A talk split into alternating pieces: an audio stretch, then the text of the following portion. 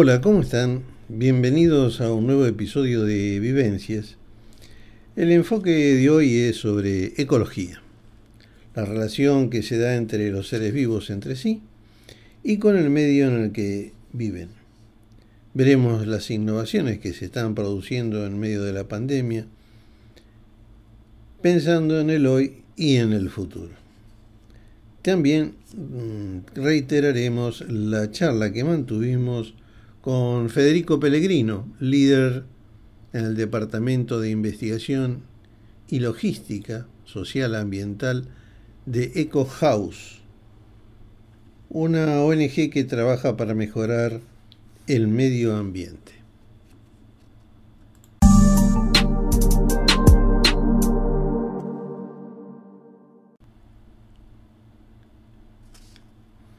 En uno de nuestros programas de radio de fines del 2019, comentamos la unión que efectuaron las grandes cadenas de comida rápida en Norteamérica, más Starbucks y otros, con el objetivo de lograr vasos, sorbetes y utensilios biodegradables, ya que se había constatado que los vasos no eran totalmente biodegradables y los sorbetes no eran detectados por las máquinas separadoras de basura e iban directo a la tierra.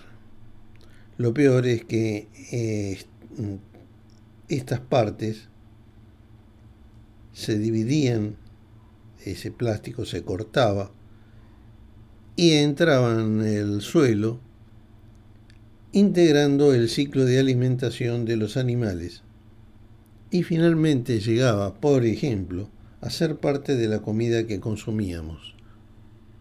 Hamburguesas y otros embutidos. El fondo, que se creó para investigar y difundir, fue de 200 millones de dólares como inicio. Y se creó también un premio de 2 millones de dólares para el ganador de un concurso que presentara elementos verdaderamente biodegradables. Es así que ahora se usan vasos con tapas para beber, sorbetes de papel, etc. Y sigue el proceso de investigación. En nuestro país ya podemos adquirir sorbetes de papel, cubiertos de papel y vasos ecológicos.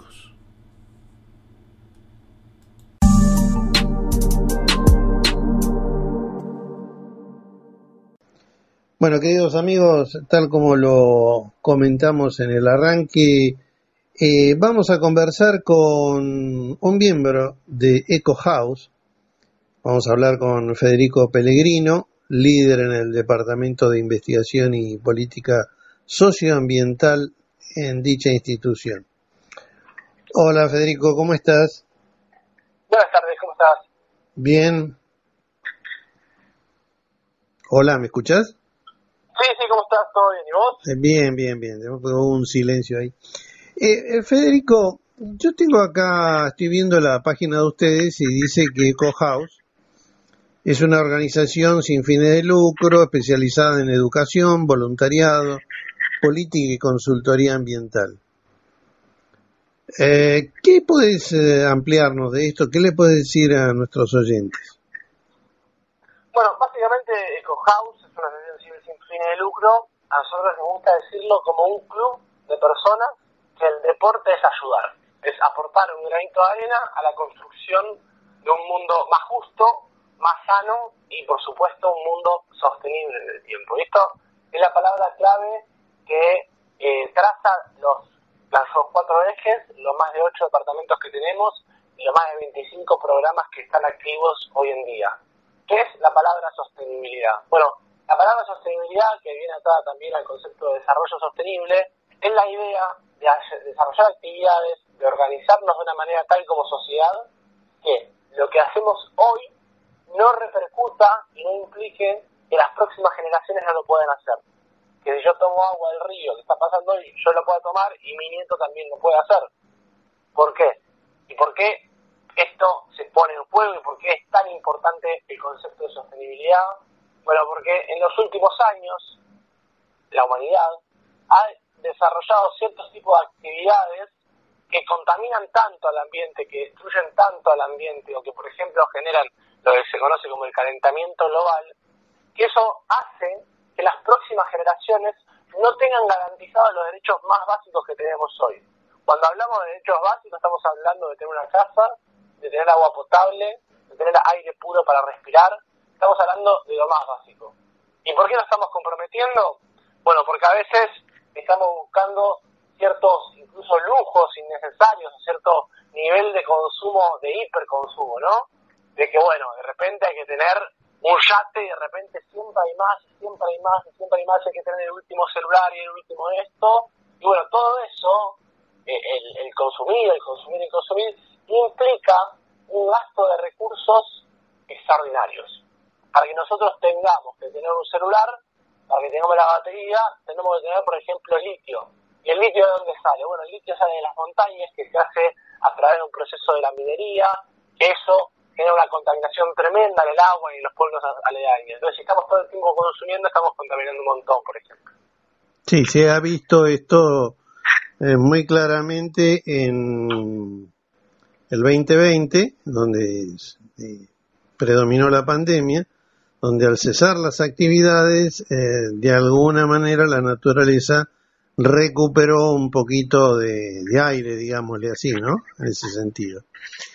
Eh, Federico, Federico, em, a mí donde lo que más me impactó y, me llamó la atención eh, fue la campaña que hicieron ustedes eh, y fueron reconocidos en octubre por la campaña de El Pucho, ¿no? Sí, exactamente. La campaña Ojo con la colilla es una campaña que busca eh, hacer que la gente deje de tirar la colilla al piso. Se puede dejar de fumar, eso, bueno, ya nos excede también, pero lo que está enfocado principalmente es a que la gente deje de tirar la colilla al piso y la gran pregunta con esto es ¿por qué? ¿Por qué la gente tiene que dejar de tirar la colilla al piso? Bueno, básicamente porque contamina y contamina un montón. Lo tira, tira la colilla, nosotros hablamos constantemente con fumadores, que nos dicen, no, bueno, tiro la colilla, pero no tiro un papelito. Y claro, porque ya nos hemos acostumbrado tanto a verlo, a vivirlo y hacerlo, que no nos ponemos a pensar, pero la colilla contiene más de 5.000 partículas nocivas para el ambiente y para la salud. Contiene más de 100 partículas posibles, catalogadas como posiblemente cancerígenas. Es decir, contiene también metales pesados. La colilla está hecha de acetato de celulosa. ¿Qué es el acetato de celulosa? Plástico. Cuando se tira la colilla al piso, se está tirando plástico y contamina. ¿Cuánto contamina una colilla de cigarrillo? Bueno, una sola colilla de cigarrillo puede contaminar hasta 60 litros de agua. Una sola colilla. Multipliquémoslo por la cantidad de fumadores que hay y por la cantidad de cigarrillos que fuman por día. Es una, locura. Estamos tirando bombas contaminadoras al, al piso constantemente. y la gran pregunta es, ¿dónde termina esta colilla? Bueno, la colilla la tiramos en el piso, va por la cloaca y termina en el océano, en los ríos, en los peces, que termina en la comida, en el agua que tomamos. Nos perjudica directamente a nosotros y a nosotras. Por eso no es algo abstracto, no es que, bueno, contamino y no pasa nada. Pero no, nos afecta directamente. Sí, además hay una situación que no se habla mucho, pero sí se detecta, es el contenido de hacer, eh, arsénico en el, en el agua el agua corriente, porque en los cigarrillos eh, han cambiado mucho. Yo me acuerdo de mi padre, ya muchísimos años atrás, había tabaco. Yo trabajé en una tabacalera de provincia y había tabaco.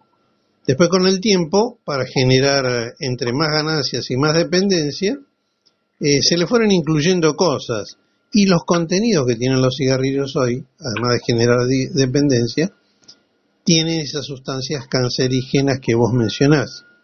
Así que cuando van a la Tierra, bueno, contaminan muchísimo más. ¿Esto ustedes lo habían empezado por la 9 de julio? ¿Cómo anda eso? ¿Está funcionando? Exactamente. Ojo de la Colilla arrancó hace cuatro años la campaña, de la campaña de concientizando, haciendo encuestas, haciendo recolecciones masivas, hemos llegado a hacer varias recolecciones nacionales que implicó un movimiento de gente impresionante y eh, este fin de año, en, diciembre, logramos después de cuatro años de estar peleándola y remándola, poner tachos de ojo con la colilla de nuestra campaña en eh, la 9 de julio, en el Metrobús. Más de 48 tachos fueron colocados, ¿para qué? Para visibilizar la problemática, concientizar a las personas y que, por supuesto, la colilla no termina en el piso, sino que la gente se acostumbra a tirarla en el tacho. Es un tacho icónico que tenemos con forma de, cigarrillo, no es un tacho convencional y es justamente eh, el chiste, la el, razón de ser de la campaña, el de llamar la atención de las personas y que, bueno, tiren la colilla ahí porque es un, tacho muy, muy llamativo y, bueno, por eso es un exitazo muchas veces. Para, para los oyentes que digamos, en otro momento, si estuviéramos en el estudio, se podría mostrar.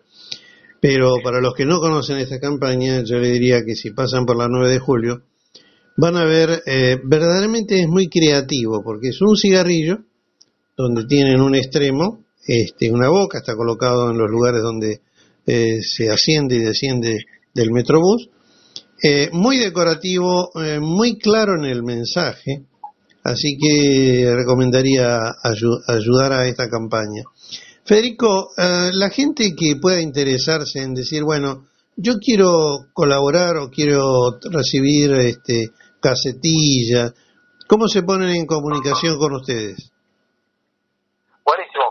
Pueden entrar en nuestro Instagram, que es eco.house, como casa en y si no, en nuestra página web, que es ecohouse.org.ar eh, barra ojo con la colilla, si quieren entrar directamente con la colilla, y si no, si quieren conocer más de los 25 programas que tenemos activos, directamente a ecohouse.org.ar, y ahí tienen un montón de cosas para ver, para chusmear, para aprender, porque también nos centramos en lo que es la educación, ¿no? Tenemos un programa de educación ambiental en YouTube donde famosos nos explican sobre las temáticas ambientales, eh, y bueno, nada, quien quiera sumarse, bienvenido sea.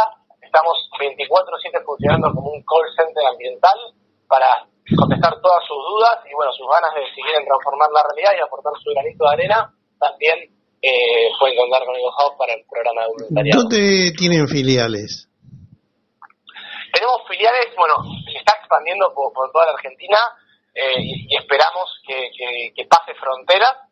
Eh, por ahora, EcoHouse Global tiene eh, una filial en Salta, en Concordia, Entre Ríos, tiene otra filial en Pilar, en La Plata, y bueno, en los próximos días se van a estar abriendo todavía más filiales, así que eh, estén atentos y atentas a las redes sociales para enterarse de más. Bueno, Federico, yo estoy viendo la página de ustedes, eh, verdaderamente invito a los amigos que me siguen a hacerlo, porque veo que hay educación digital, algo interesante que en algún momento te pediría que me contactes con la gente que hace la parte de huerta, porque veo que acá hay compost, forma de hacer compost. Este, y verdaderamente muy bueno. Federico, eh, por un lado yo le agradezco a Nahuel, a la gente de ECO y a vos especialmente que se hayan prestado a esta charla. Y como todos los amigos que pasan por aquí, queda abierto el espacio para que cuando ustedes tengan necesidad de comunicar algo o detallar alguna de estas campañas, se ponen en comunicación con nosotros y vamos a hacer lo posible para ponerlos al aire y que la gente se vaya informando. ¿De acuerdo? Muchísimas gracias por el espacio. Para nosotros, nada que agradecer, es un placer poder hablar de las grandes problemáticas socioambientales que estamos enfrentando. Así que, bueno, muchísimas gracias por, ampliar la voz y seguimos en contacto. Un abrazo enorme. Bueno, un abrazo también y después, este, mandame tu mail y voy a estar enviándote. Nobody sees, nobody knows, we are a secret. Can be exposed. That's how it is, that's how it goes. Far from the others, close to each other. In the daylight, in the daylight, when the sun is shining. On the late night, on the late night, when the moon is blinding.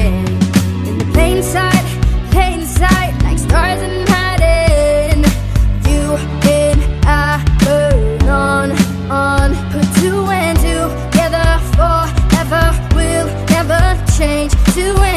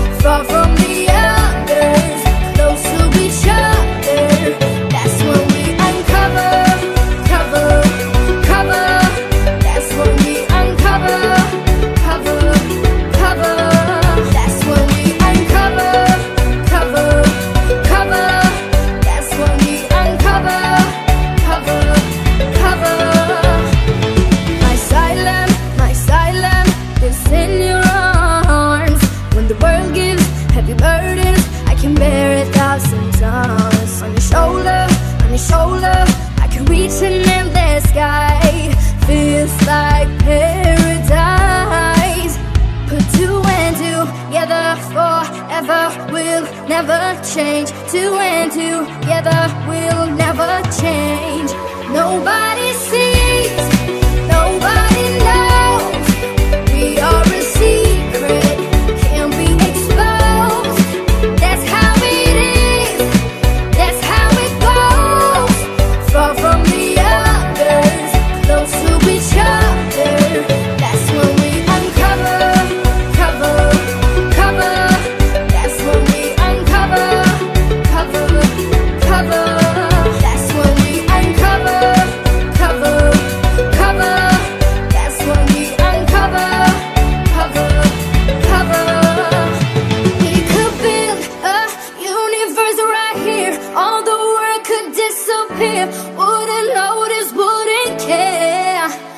We could build a universe right here. The world could disappear.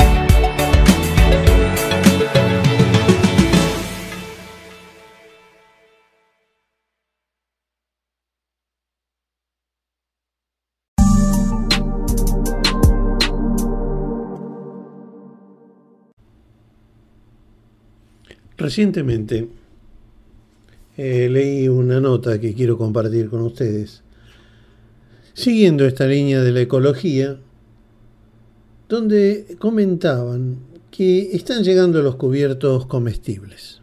¿Se acuerdan? Veníamos con la historia de grandes empresas, organizaciones, fundaciones que se unen para tener productos biodegradables. Y por otro lado tenemos toda la actividad que se realiza para cuidar el medio ambiente. Y ahora, en la India, fabrican tenedores y cucharas con arroz en polvo, sorgo y trigo. Se usan y se comen. Los cubiertos comestibles irán reemplazando eh, a los de plástico. Narayana Pisapati, ex investigadora del Instituto Internacional de Investigación de Cultivos para los Trópicos Semiáridos de la India, creó Bakeys en el 2011 con el fin de producir cucharas, tenedores y palillos chinos que se pueden comer. Y además son biodegradables. La empresa está en un polo tecnológico reconocido como el Silicon Valley indio y Pisapati se propuso como objetivo erradicar los cubiertos de plástico de la vida cotidiana, ya que en la India anualmente tiran 120 mil millones de cubiertos de plástico. Una costumbre que aumenta la contaminación y la cantidad de residuos no tratados quiso ayudar a los agricultores de bajos recursos impulsándolos a cultivar la materia prima para sus productos generando trabajo. En la producción se encuentran mujeres y personas discapacitadas, mientras los hombres se ocupan del mantenimiento de las máquinas. Según comentan quienes los probaron y los consumieron, además de los consumidores habituales en los foros de Internet, dicen que son deliciosos, nutritivos y crujientes. Se hacen con arroz en polvo, sorgo y trigo, sin conservantes. Los condimenta con semillas de comino y pimienta negra, jengibre, menta, canela, cebada, mijo, zanahoria, remolacha y soja. Hay dulces y hay salados. Las cucharas, por ejemplo, contienen calcio, zinc, hierro, magnesio y ácido fólico. Hay un eslogan que se difunde que es Come tu cuchara, ayuda al planeta. Bueno, con esto vamos avanzando y vamos viendo que en- desde antes de la pandemia todo esto se pensaba, pero se empieza a concretar previa pandemia. Durante la pandemia se continúa trabajando sobre lo mismo. Y no solo es la alimentación del humano la que tiene cambios, también en el deporte. Por ejemplo, hay pelotas con sello ecológico. Hay empresas que diseñan y producen pelotas para deportes que las realizan con un criterio de sustentabilidad. El mundo deportivo también está inmerso en esto de la ecología y se moviliza hacia la creación de productos y accesorios sustentables. Hace tiempo circulan por el mercado zapatillas e indumentaria de firmas estrella fabricadas con fibras provenientes de plásticos reciclados que se recogieron en una mm, gran parte en los océanos. Ahora también surgieron pelotas de golf y de tenis con sello ecológico. Eh, hay que agregar a esto que también aquí en la Argentina muchos emprendedores han eh, enfocado el tema del reciclaje muy bien y con un gran estilo. Eh, no solo de cubiertas, se pueden hacer este, carteras, bolsos, mochilas, eh, de distintos plásticos, también se hacen bolsas para eh, las compras, ya que ahora las bolsas de plástico no son entregadas por supermercados y demás. Así que, bien, vamos adelante con esto. Se dice aquí que el grupo Wilson estrenó la Trinity TM comentando que eh, es una forma de comprometerse en la sustentabilidad y el equipamiento de la nueva generación de tenistas. Apuesta a la conciencia ambiental deportiva, rediseñando las pelotas que llegan de a millones a los basurales o plantas de recepción de residuos. Esta pelota, Trinity, es reciclable, igual que su embalaje.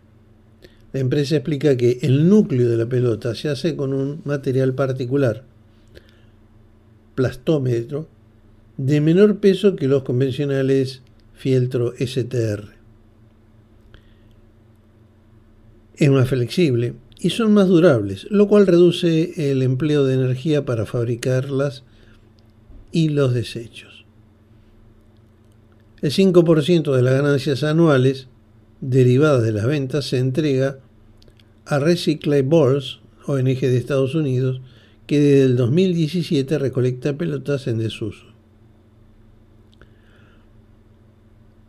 Las pelotas de gol ingresaron en el mercado de la sustentabilidad por la EcoBioBall, ideal para practicar en áreas costeras de lagos, ríos, estanques y playas, ya que en el núcleo lleva comida para peces. La diseña y fabrica la empresa Albus Golf Barcelona, España, y ellos explican que la pelota comienza a degradarse al sumergirse en el agua. En menos de un día se va abriendo y a las 48 horas libera el alimento. Similar a las conocidas, tiene dos capas, recubrimientos con polímeros sintéticos solubles en agua y comida. ¿Qué tal?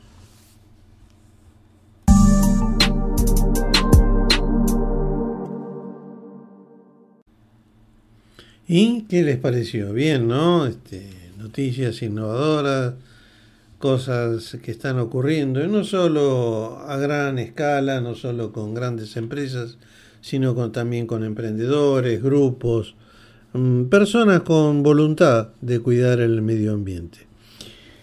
Eh, ya nos estamos yendo y espero que les haya gustado este episodio.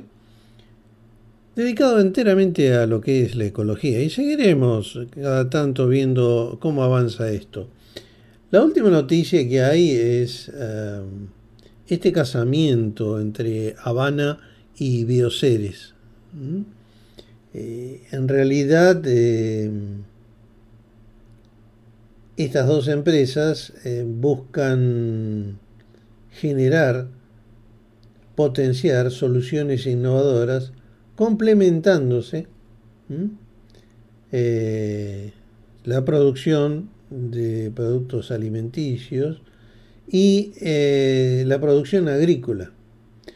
Como esto está todo cuestionado generalmente por los elementos que se utilizan, Bioceres es una institución que nació en Rosario en el 2001 y Habana lo hizo en Mar del Plata en 1947. Habana cuenta con 220 locales en Argentina y más de 130 en Sudamérica y España. Dentro de poco estará saliendo el alfajor vegano. ¿Mm? e va a impulsar el crecimiento de sus establecimientos en forma directa o vía franquicia en Brasil. O sea, estima tener allí uh, más de 100 locales. Este acuerdo pone en sintonía uh, con los nuevos paradigmas y los anima a diseñar un conjunto de productos sustentables con los diferenciales que siempre han caracterizado eh, a las firmas, entre, principalmente Habana. Sus productos son ricos, reforcontantes, eh, de alta calidad. Y otro es el desarrollo del alimento a partir del trigo, trigo HB4 tolerante a la sequía de Bioceres, la Universidad Nacional del Litoral y el CONICET, que permite un uso más eficiente del agua y una mayor fijación de CO2 que un trigo convencional.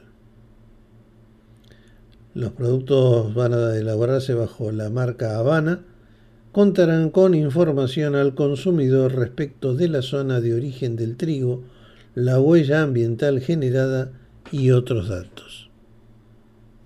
¿Qué tal? Además, eh, acá hay un avance, un avance que en estos días se da en, en radio y televisión, que es eh, que la legislación va a estar, eh, digamos, sugiriendo o buscando que haya más información al consumidor en los envases, que estén en un lugar más destacado. Vieron que a veces este, hay que estar dando vuelta el paquete, hay que estar llevando, como decía el doctor Cormillot, una lupa en el bolsillo para poder leer la letra chica. No, acá va a ser legible, se va a decir qué contiene el alimento y cuál es su trazabilidad. Bueno, queridos amigos, espero eh, verlos o que me escuchen en el próximo episodio, que tendrá una orientación diferente. Será hasta la próxima. Un fuerte abrazo y cuídense.